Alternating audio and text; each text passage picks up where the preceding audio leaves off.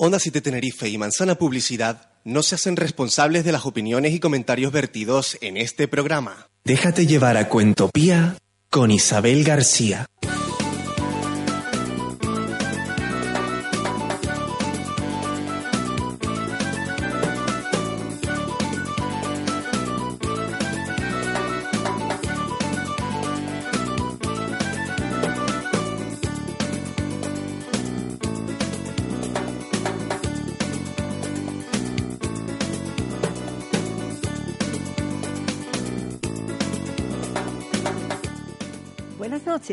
Soy Isabel García y les doy la bienvenida a este viaje sin fronteras que llamamos Cuentopía.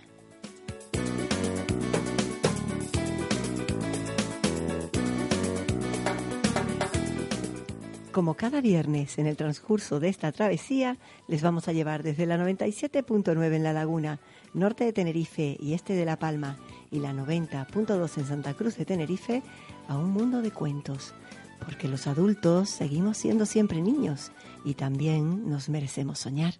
Y, ¿por qué no? Dejar volar nuestra imaginación hasta donde nosotros mismos toquemos puerto. Así es que desde este mismo instante les invitamos a viajar con nosotros y a dejarse sentir desde lo más profundo de su ser. Despegamos.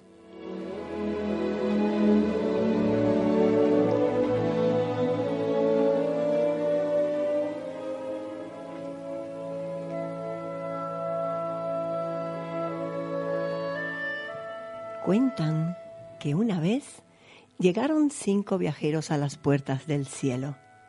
¿Quiénes sois? preguntó el guardián.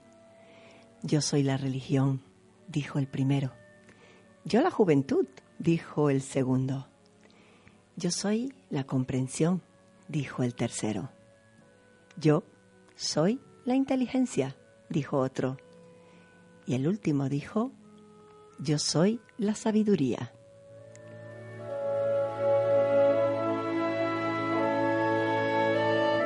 Entonces el guardián del cielo pidió a los viajeros que se identificaran y la religión se arrodilló y rezó. La juventud rió y cantó. La comprensión se sentó y escuchó. La inteligencia analizó y opinó. Y por último, la sabiduría contó un cuento.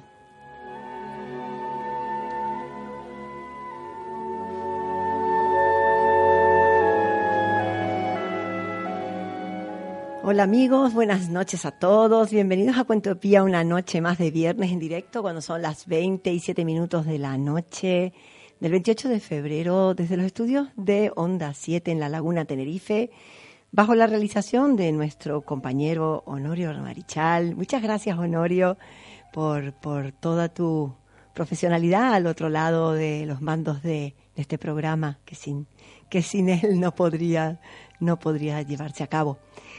Bueno, pues hoy contamos en Cuentopía con la presencia, la compañía de una persona muy querida para nosotros, Silvia Torrens.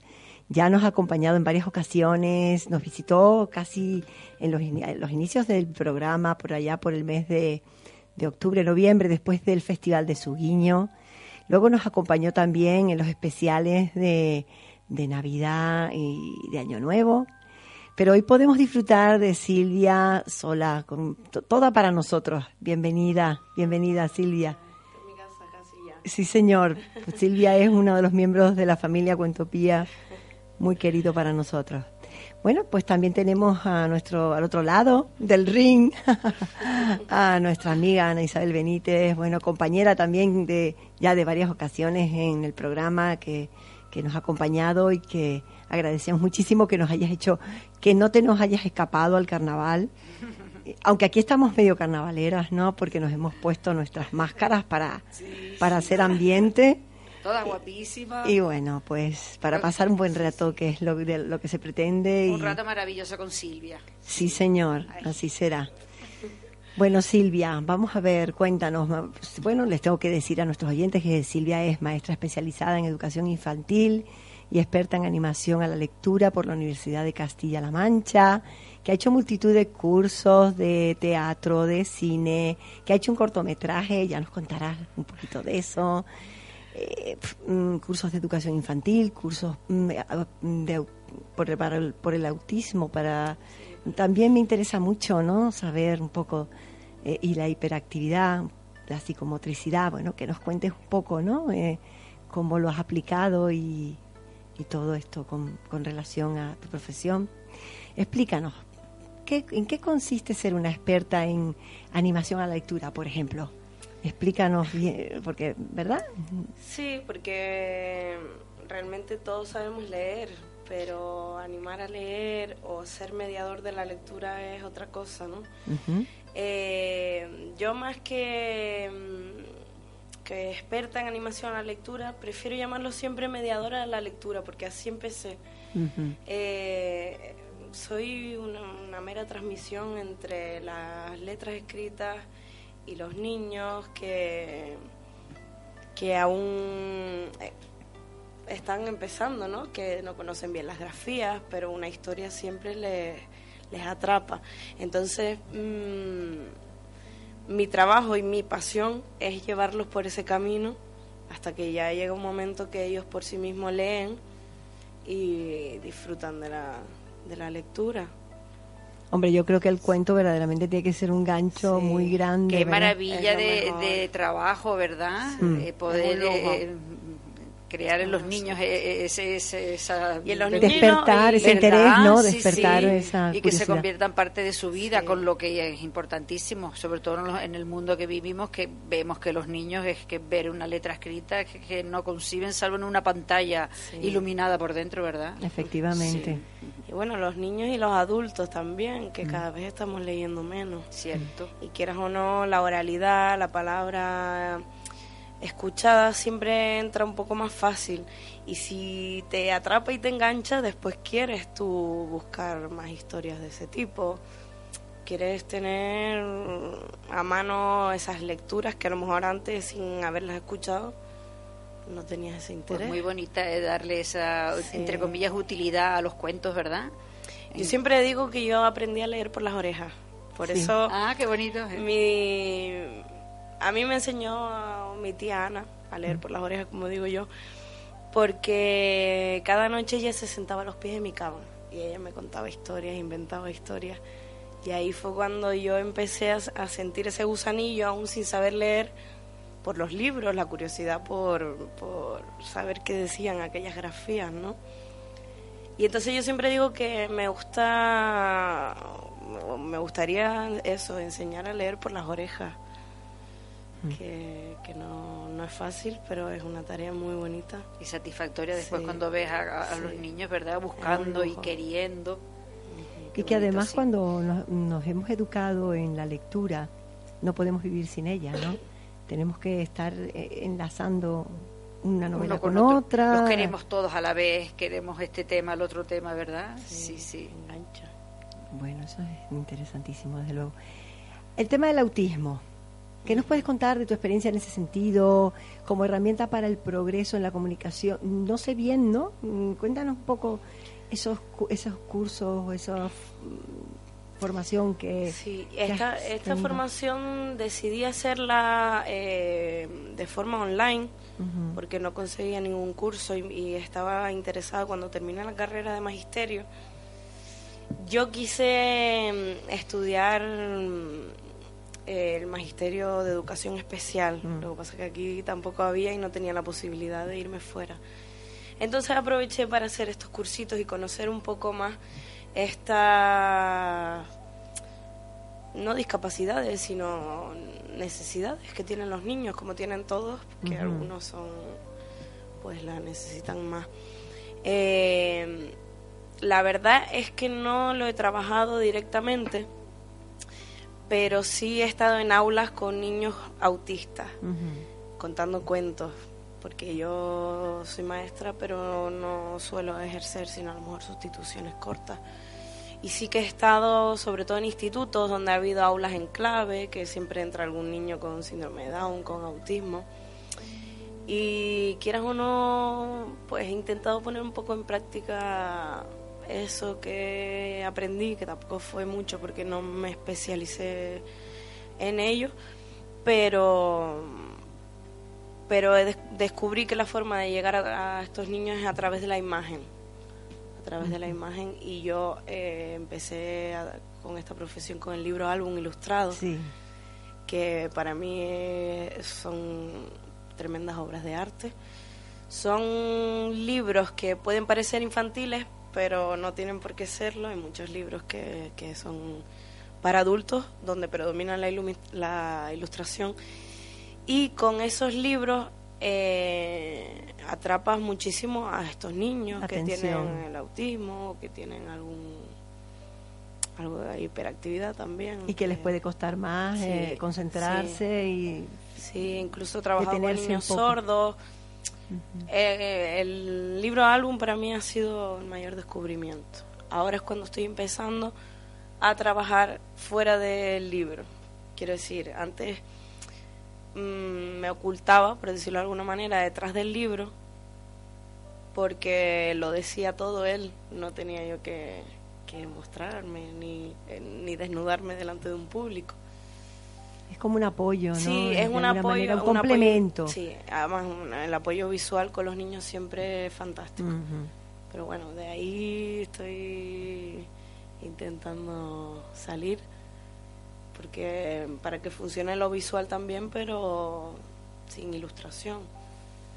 Que no sé por qué me vine por esta rama, pero eh, lo que quiero decir, que el libro álbum ilustrado es con lo que yo empecé, es lo que me ha funcionado con, con distintas necesidades de los niños, porque la imagen siempre lo, engancha.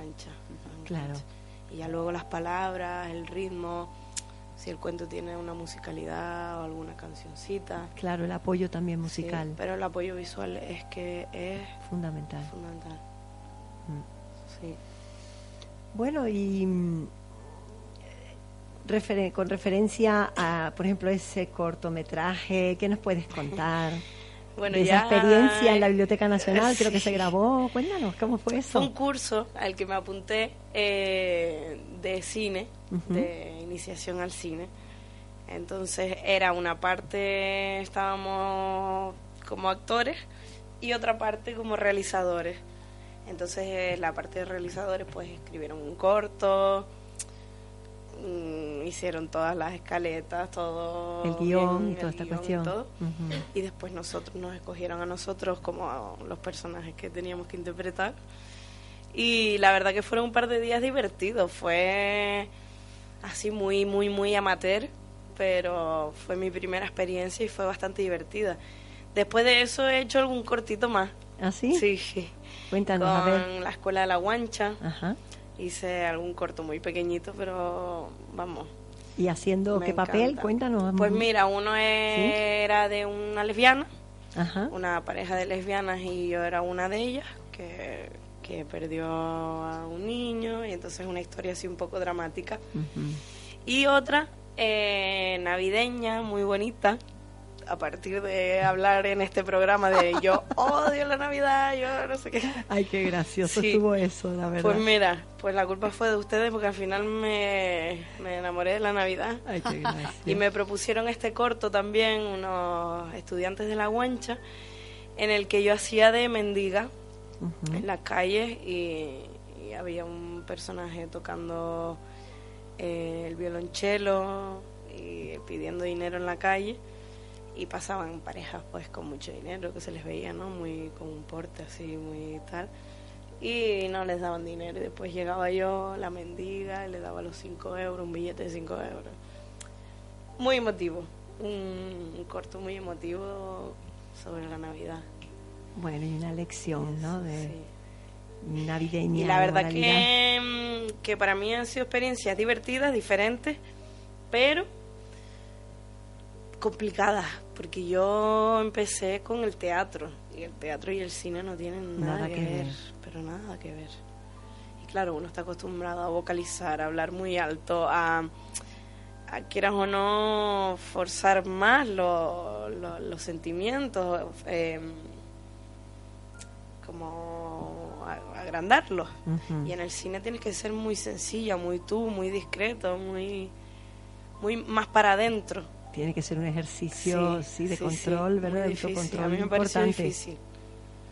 Pero muy enriquecedor, evidentemente porque aparte en el teatro tú vas creando un sentimiento durante toda la obra, tienes un feedback con, con, los personajes. Mm. No, con los personajes, con, tus compañeros, ¿no? Y en el cine, pues esa primera experiencia que tuve. Tenía un diálogo con una compañera y claro, cada vez que yo le decía lo que le tenía que decir, se me daba de la risa, pero es que no podía aguantar.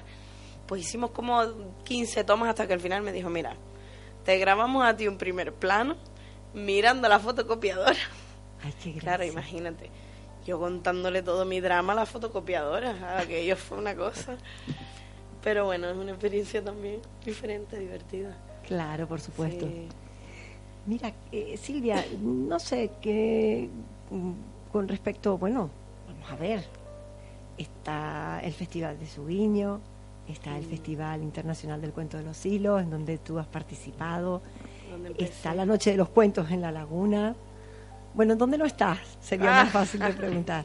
Pero cuéntanos mm, de tus experiencias en ese, en esos festivales, qué, te queda. Sé que es muy enriquecedor para ustedes. Nosotros los espectadores tenemos una impresión desde fuera y luego pues cómo lo viven, ¿no? Ustedes desde dentro esa interacción con otros, hablando del feedback, por ejemplo, en, en, el teatro, bueno, pues en el mundo del cuento y en los festivales, mm, ¿cómo se vive ese, esa relación con otros narradores? Es pura magia.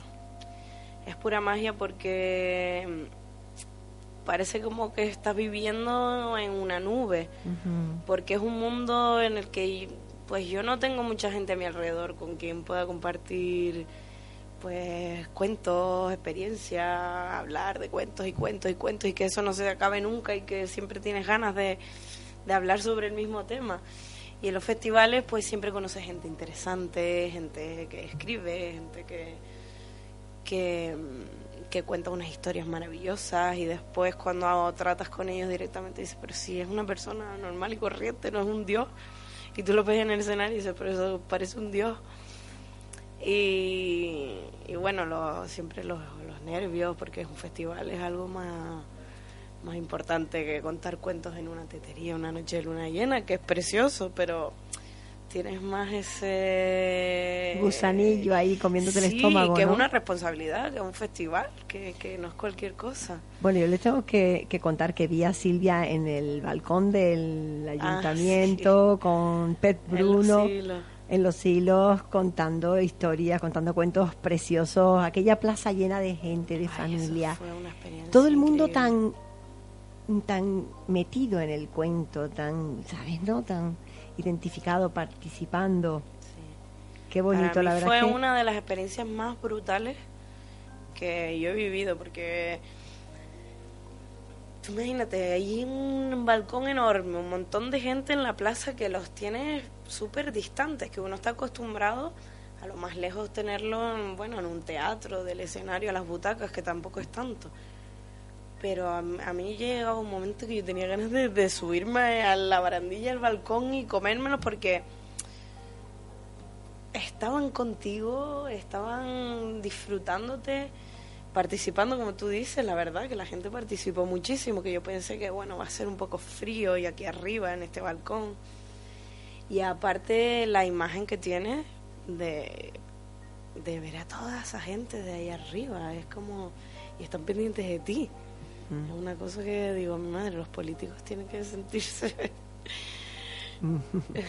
sí, porque es esa sensación de todo el mundo.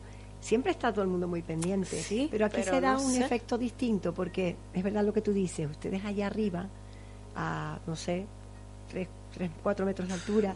Sí, la verdad que eh, no es parece que es lo más que ayude, sobre todo con algo tan íntimo como un cuento que tiene esa parte íntima. Es bueno, mismo que un meeting, no nada que ver, ¿verdad? Efectivamente. Porque contar un cuento es una historia que requiere de un ver, poco de mirar los ojos, eh, casi de, sentimiento, ¿no?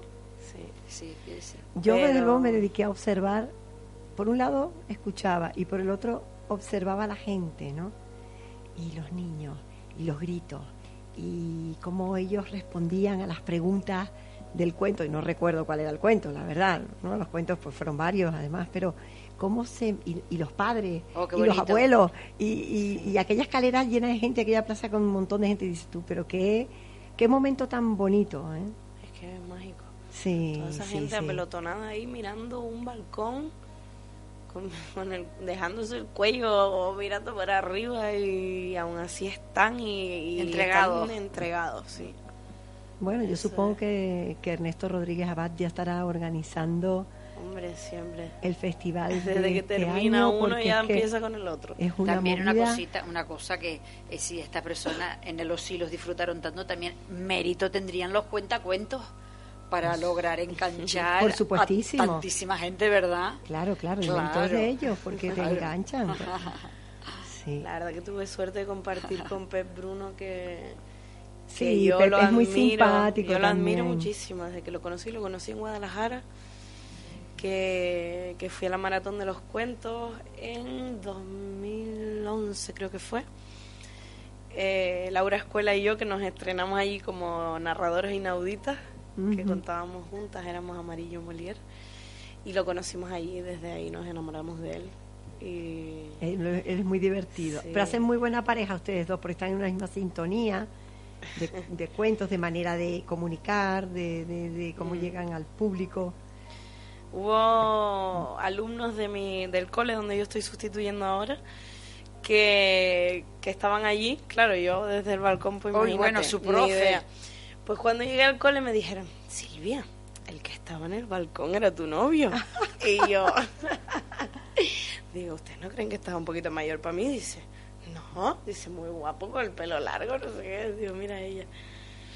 Sí, porque es verdad, están ellos como se ven. Es que hubo un momento de un feeling bastante bonito. Sí. Que fue cuando en el final, no, al principio, no sé cuándo fue, pero contábamos los dos juntos en el balcón y estábamos como abrazados y, fue hubo un feeling ahí especial y yo creo que eso la gente lo notó. Sí, sí, mm. por supuesto, te lo garantizo. Sí. bueno, pues no sé, más cosas. Vamos a hablar de, yo qué sé, los apoyos. ¿Qué, ¿Qué apoyos tiene el mundo del cuento a niveles de organismos oficiales? De estamentos. tiene bastante complicado. Bastante complicado. Ha habido mm, momentos en que ha parecido que el cuentacuentos ha estado de moda y que todo el mundo cuenta cuentos. Pero, yo, sigue estando, yo este, creo, ¿eh? este momento lo hemos comentado, ¿no? Está, sí, que vuelve a ser otra vez a coger otra vez fuerza, sí, ¿no? Sí, eh, hmm, pero cíclico. Mm, el problema es el apoyo económico. Claro, es lo que no tenemos. Pero el momento que estamos. Eh, claro. es, que para todo, pretender otra cosa. Claro. Entonces nosotros los que nos dedicamos a esto eh, nos estamos uniendo, estamos formando un colectivo, por lo menos para tener apoyo entre nosotros, porque sí es verdad que sobre todo para infantil se solicita mucho y a nosotros nos preocupa que que hay por ahí personas que no están formadas para la narración, porque es verdad que todos podemos contar historias, historias porque todos tenemos historias que contar y todos somos fantásticos, pero tú para trabajar con un público, para regalarte a él y para dedicarte a él, tienes que tener un poquito de formación. Sobre todo el infantil, ¿verdad? Claro. Y con los adultos también. Es que no, es que eh, es respeto a tu público. Tú tienes que respetar a tu público. Tú no puedes llegar y contar cualquier cosa como si fuera, no sé, no. Tienes que deberte a ellos y y prepararte, ensayar, estudiarte los, los cuentos, elegir buenas historias elegir para cada momento, para cada edad una historia. Y ha habido gente que se ha dedicado, pues eso, pues a contar el cuentito de, de turno, que, que es una chorrada, pero es fácil de aprender y, y a los niños pues no les gusta, porque a mí, y comentándolo con compañeros, ya nos ha pasado de, de llegarnos a lo mejor los padres con los niños y decir, ay, mira, que no íbamos a venir, porque es que la última vez que fuimos un cuentacuentos no nos gustó nada y claro, no sabíamos que era esto, pensábamos que era lo otro. Y entonces tú dices, contra, están un poco boicoteando la profesión para los que realmente pues, nos dedicamos a esto y le ponemos la pasión que, que sí, como, como, en tantos casos que el intrusismo hace tantísimo daño en todo. En todo. En todo, exacto. En, pues, sí, en todos los sectores. En todo, en todo. Y es una pena porque es que verdaderamente es cuestión, ¿verdad?, de, de, es una pena, sí, porque si a los niños ya respetar, les aburre, imagínate, es, es, el efecto contrario del deseado, es justo el efecto contrario de... Pero ¿qué pasa? Que es mucho más económico, es gente que no le importa... Mm, por decirlo de alguna manera feo, pero prostituirse, de mm. hacer cosas que uno, pues por respeto a sí mismo y por su profesión y por sus horas de trabajo, pues no se deja.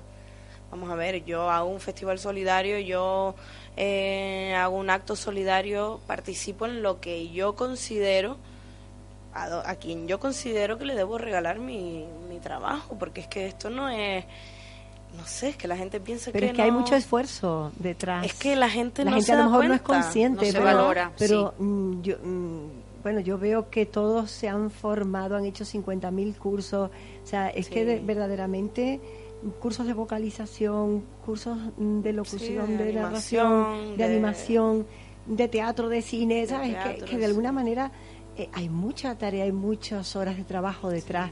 Y para- que luego eso se refleja en lo Por que transmiten. Claro. Por supuestísimo, y el respeto, ¿no? El respeto, a- respeto a, al la palabra, al público, al público y, y a la palabra, ¿no? palabra, Y el amor a la palabra. Y a la historia que se cuenta. Sí. Ujú, ujú.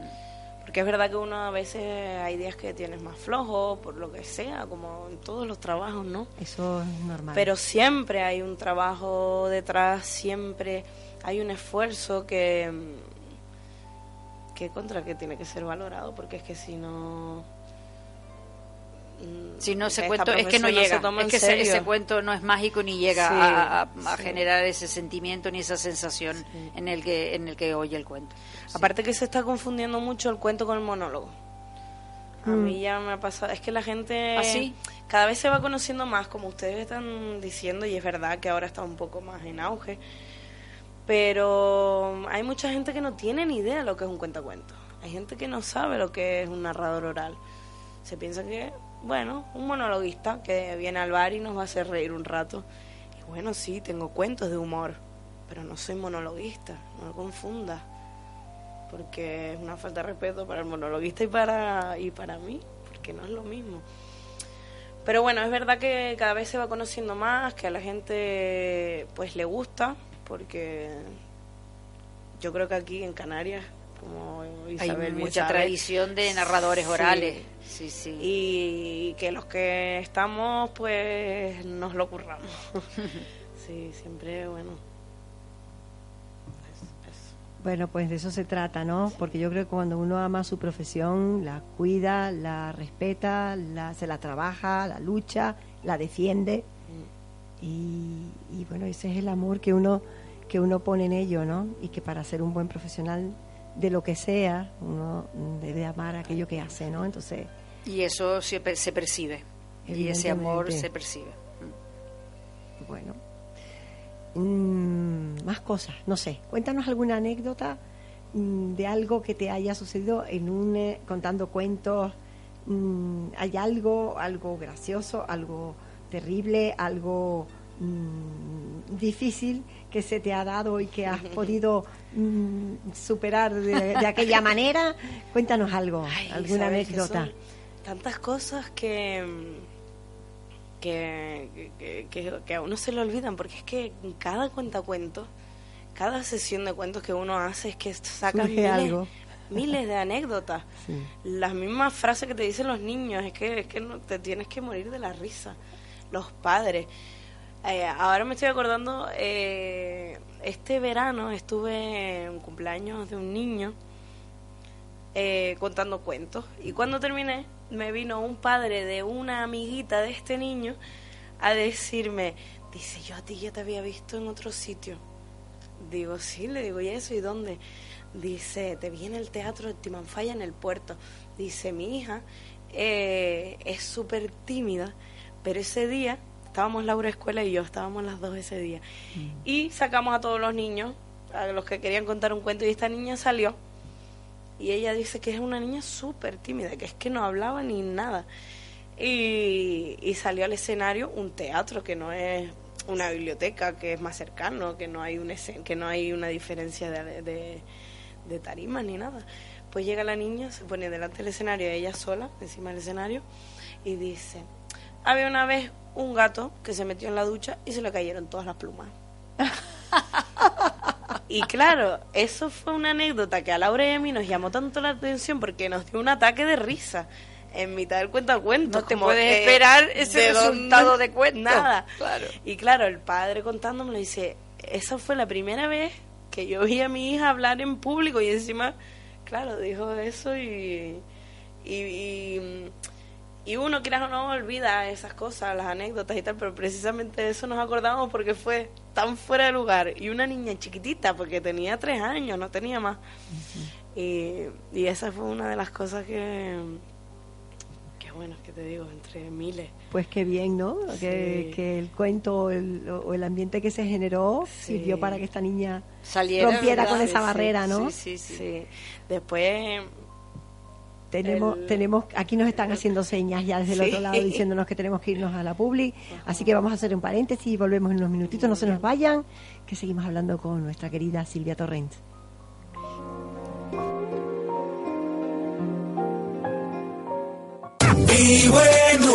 Onda 7. Siete islas. Una sola voz. La gente se mueve. Flexibilidad y comodidad. Cursos en línea del aula abierta de Radio ECA. Intervención psicosocial. Empresa. Idiomas. Formación del profesorado. Nuevas tecnologías. Salud. Medio ambiente. Y fe y cultura.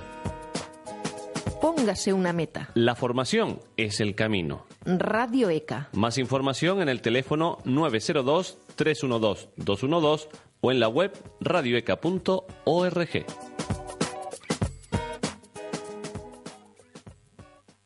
Buscamos la voz de Onda 7 de Tenerife. Si crees que tu voz representa nuestros valores, juventud, dinamismo, profesionalidad y corazón, mándanos un correo electrónico a concurso arroba onda 7 tenerifecom con tus datos personales.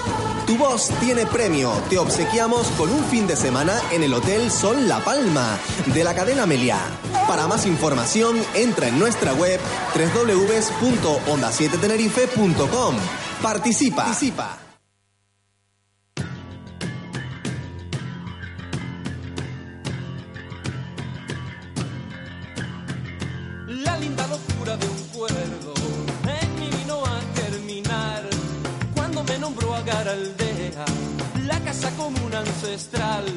Que habitaron nuestros dos pueblos en la trastienda inmemorial de una historia norteafricana, aún por desentrañar.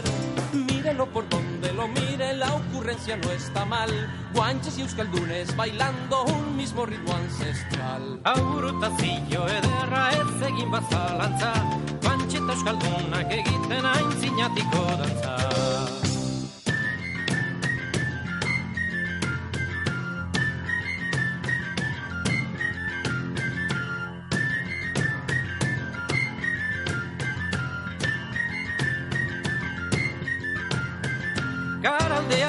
De todos. Si alguien te llegó a imaginar, ¿quién podrá negarnos el sueño de un mañana en que volverás? La frontera pierde su aduana, los préstamos son sin aval. Con tus máquinas, con mi azúcar, con tu arroyo, con mi volcán. Y al virus de la xenofobia, juntos conseguimos aislar. La patria es salado bautismo bestera ordu daniko nantza Ta jarastea bilurritza itara ez bata dantza Vírelo por donde lo vire desde entonces hasta acá. El tajaraste se me cabrita y suena una espata danza.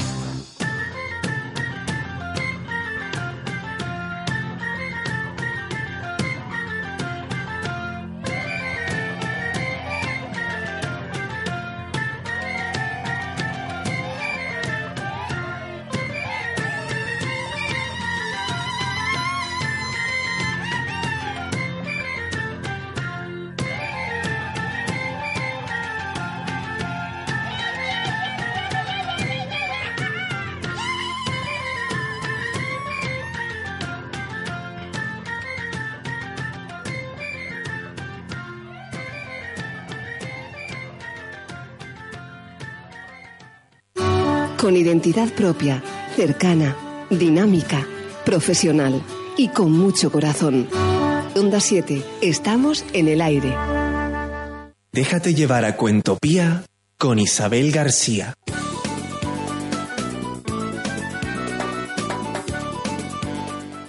Bueno, pues ya estamos de regreso y aquí en el intermedio hemos mm, hablado de, de cómo fuimos educadas nosotras. eh, Aquí, aquí somos dos generaciones. Estamos Ana Isabel y yo, que ya tenemos unos añitos y que nos educaron en, en los colegios, nos inculcaron mucho a la lectura, nos, nos hacían leer en voz alta. Cierto, Esto muchísimo. nos ayudaba, ¿no? Sí. ¿verdad? Para romper esas barreras de, de, De- la, de- de la vergüenza. de la, de la timidez o, o- del aprender a escuchar a, a un compañero sin interrupciones, ¿verdad? Y eh, saber darle un sentido a una lectura, que podía ser poesía, que podía ser eh, clásico, o incluso una lección de que tocara del libro.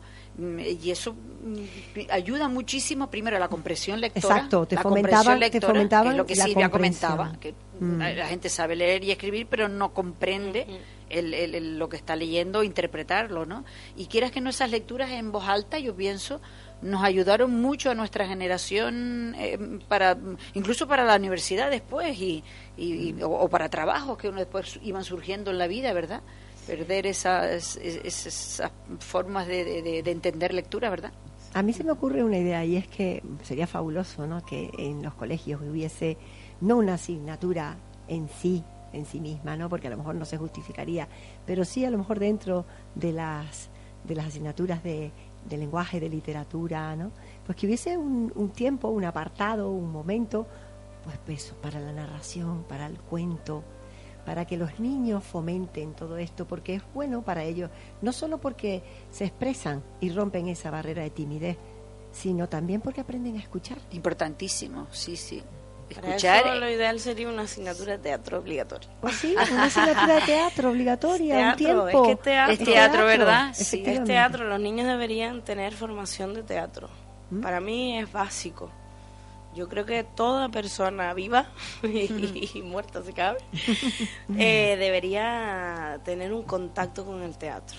Aunque no se vaya a dedicar a ser actora, a estar en público, pero el teatro te libera, el teatro te, Sí. te ayuda a comprenderte a ti mismo y, y a saber que, que, que tú no eres nada y vas construyendo de esa nada un personaje que, va lo- cambiando y como que lo los puede ser todo, ¿no? Exacto, y que lo puede ser Exacto. todo, ¿no? Puede ser nada y lo puede ser todo, eso es. Mm. Y eres tú quien va construyendo tu, tu ser.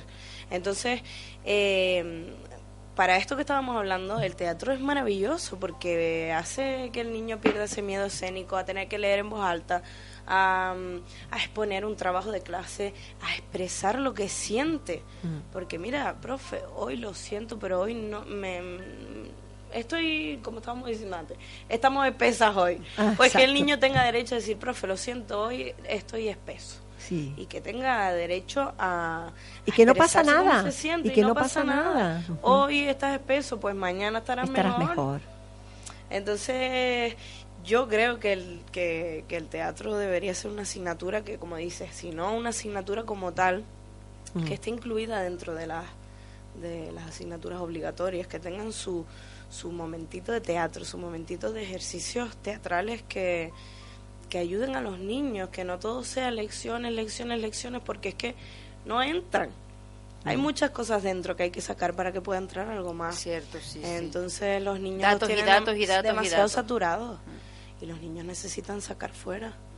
Entonces, aparte de eso, que les ayuda para la vida, para saber defenderse, sí, sí, para y para su, para, su autoestima porque, Sí, porque una persona cuando eh, claro se libera lo- se libera de, de- sí, claro sí. cuando te, te Te liberas del la- corset te hace consciente de la dimensión de ti mismo. eh, sí. eh, aparte ya te lleva pues a eso, a tener más soltura al hablar, porque no tienes esos miedos, esos tapujos, eso, esa inseguridad. pues nada habrá que hacer una propuesta en- ¿eh? al Ministerio, al Ministerio de tengo que- Educación yo tengo que Qué decir difícil, Isabel.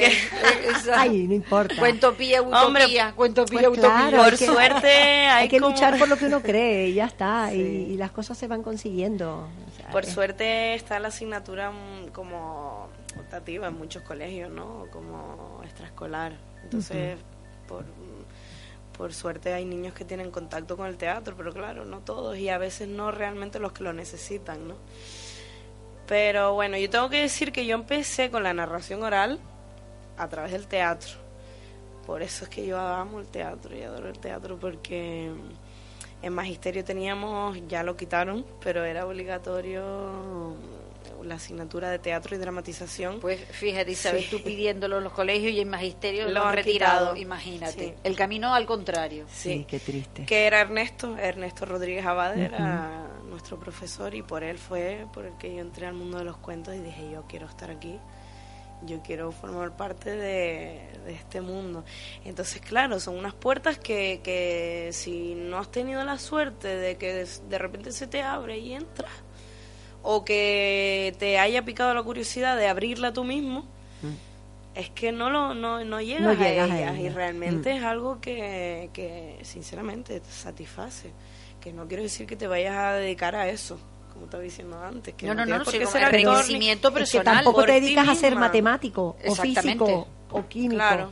O biólogo. Y forma o sí, sí, parte de claro. tu formación Exacto. para Y que de- tú luego te encamines o sea que es que de alguna manera Y que las personas somos un todo, no somos fracciones de, de- de cosas, fracciones de materia, las personas somos un todo integrado, que era la, la visión de, de la Grecia clásica y del Renacimiento, que por eso se llamaba Renacimiento, ¿verdad?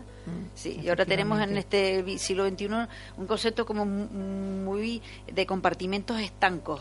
Tenemos por un lado trabajo, por otro lado diversión, por otro lado familia y, y- y- o amigos, y, y nos cuesta en- enlazar una cosa con la otra, ¿verdad? sí. Bueno, bueno hay que tomar conciencia de ello para Bueno, para superarlo para, ahí- para por ahí sobreponer- saber- sobreponernos a eso ¿no? y conseguir sí. conseguirlo no pues todo el mundo hacer teatro. Todo el mundo hacer teatro. Yo estoy a ver si me admiten ahí. Sí. Silvia proyectos nuevos que hay en vista que hay en Pues mira, ahora mismo eh, estoy con una, la presentación de una... Ahora lo que más ocupada me tiene o me ha tenido ha sido la presentación de una novela que se llama Sándalo y Rapsodia de un amigo mío que lo quiero un montón que se llama Juan G, Juan Jesús Pérez. Eh, se las recomiendo. Una historia de amor maravillosa. ¿Sí? Y, y llevamos bastante tiempo ensayando, porque como te digo, esto so- es una hora que tú presentas al público, pero son 30 ensayando y buscando historias y encajando una cosa con otra. Pues hemos hecho ya dos presentaciones de la novela y eh, luego tenemos entre los dos una sesión de cuentos de amor. Entonces los dos somos personajes de los personajes de la novela y ha sido un éxito. ¿Ah, Ha sí? Qué bien. éxito, pero- contra pues nos tienes que avisar pero mira, sí, es que en teoría ya no iba a haber más, pero es que ahora, ayer me llamó y me dijo, Silvia, mm, vamos a tener que volver a hacerlo Ay, porque qué la bueno, gente lo está solicitando. Y ya no en la presentación de la novela, que la novela es maravillosa porque está escrita en una prosa eh, poética, porque él, él es muy poético. Es una historia mm, de amor que puede parecer muy palagosa, pero es tan bonita, es tan... Cada Sutil. palabra está hilada, está perfilada, está, es que es muy bonita, aparte que es muy cómoda de leer, porque no es el típico libro que está lleno de letras que te agobia nada más verlo, sino muy espacioso, muy cómodo. Y eh, ahora mismo la verdad que he estado bastante centrada en eso. Estoy ahora también con infantiles haciendo cuentacuentos en, en la librería Agapea, como todos los demás. Y en la isla, que de momento estoy yo como narradora algunos sábados del mes, un sábado al mes.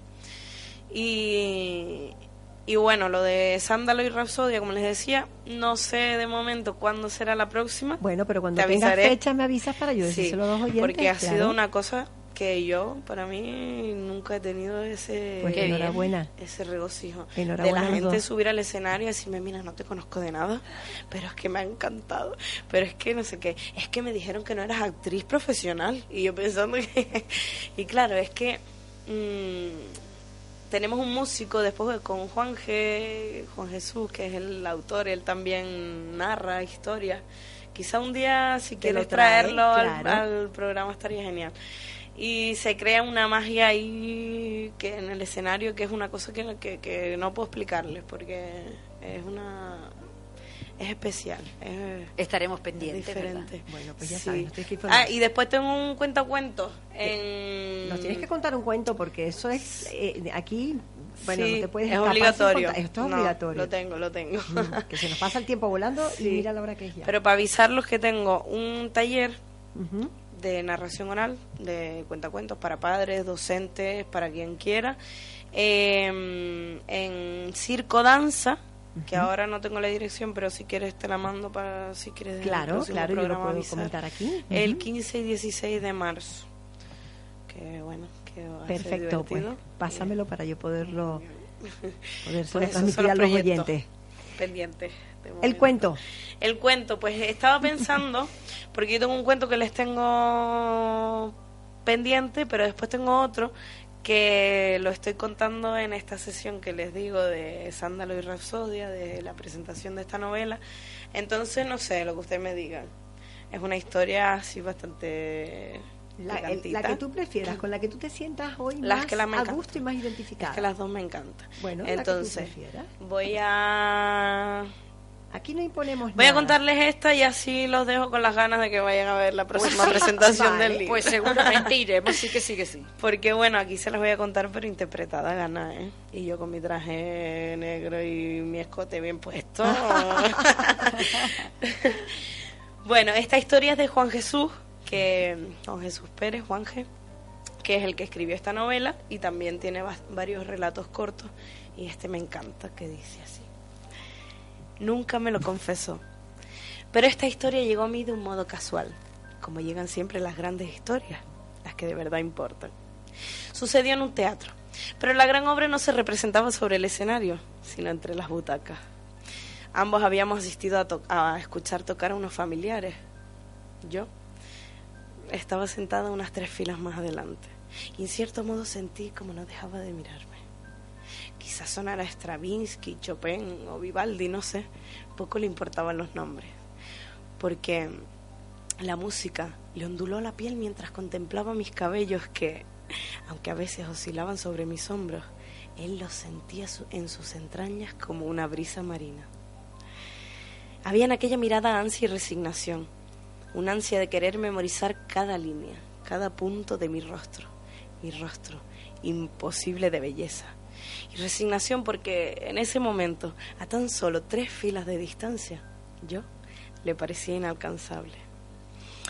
Él tenía la mirada del amanecer tinerfeño, cuando la luz tiñe de vino las montañas, y el suspiro del alicio entre las hojas del drago, y sus labios inertes, estériles, me besaban desde tres butacas más atrás, desde la misma distancia en que unas manos inmóviles despegaban sobre las filas y con cinco pares de alas se depositaban sobre mis hombros y atravesaban el tejido del suéter. Allí vivieron aquellos dedos. Allí se aprendieron mi piel, lentamente. Allí, desde el interior de la prenda, me desnudó poco a poco. Su boca también llegó hasta mí y me contó los secretos del amor al lóbulo de la oreja. Entre arpegios y sinfonías, entre aplausos y silencios. Manos y boca retrataron mi cuerpo de mujer. A tres filas de distancia me besó la barbilla y descendió por mi cuello con calma, sin omitir ninguna recta y ninguna curva, hasta mi pecho. Voló entre las nubes de mi vientre y estrechó entre sus manos mis caderas lejanas. Y arriba, en las alturas, lucharon labios con labios. Mi melena la sintió revolverse azotando su cuello masculino, compartiendo los besos entre las bocas. Sus manos se llenaron de avaricia en mi cintura. Sí, con tres filas de por medio. La misma distancia que impidió que él me dijera cuando se encendieran las luces que me había querido más que a nadie en el mundo, que me había amado siempre. Los músicos saludaron por última vez. La ovación cesó. El público abandonó el local y él se quedó solo, tres filas más atrás, recordándome. Y es que, ¿cómo no amar a un hombre que ama así? Desde luego. Qué bonito. Qué bonito, por favor. Ay, me Sí. encanta esta historia. Bueno, Platón loca. se quedó corto. Oye, enhorabuena, de verdad. Es Qué bonito. bueno. Sándalo y. Rapsodia, hay que ir a verlo. Sí. Pues sí, ese, ese aperitivo que nos han regalado, ese bocadito, dan ganas de más. Sí, es una Con Juan Jesús. ¿cómo se llama él? Juan Jesús Pérez. Juan Jesús Pérez. Mm. Bueno, pues creo que nos están indicando ya con nuestra Eh, música de celtas cortos que nos tenemos que ir despidiendo. Silvia, muchísimas gracias por acompañarnos hoy. Gracias a ti. Muchísimas gracias por tu relato teatral, novela, fragmento maravilloso. Muchísimas gracias, Ana Isabel, también por Gracias acompañarnos hoy aquí. Gracias. A nuestro realizador Honorio con su control y con su profesionalidad. Muchísimas gracias a nuestros oyentes por acompañarnos también todos los viernes y ser leales a Cuentopía.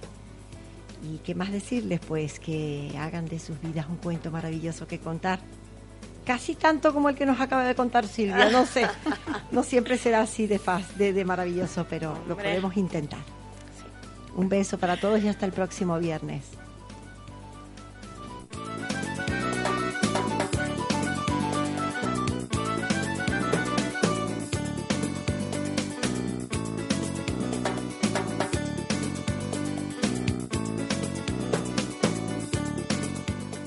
Onda 7 Tenerife y Manzana Publicidad no se hacen responsables de las opiniones y comentarios vertidos en este programa.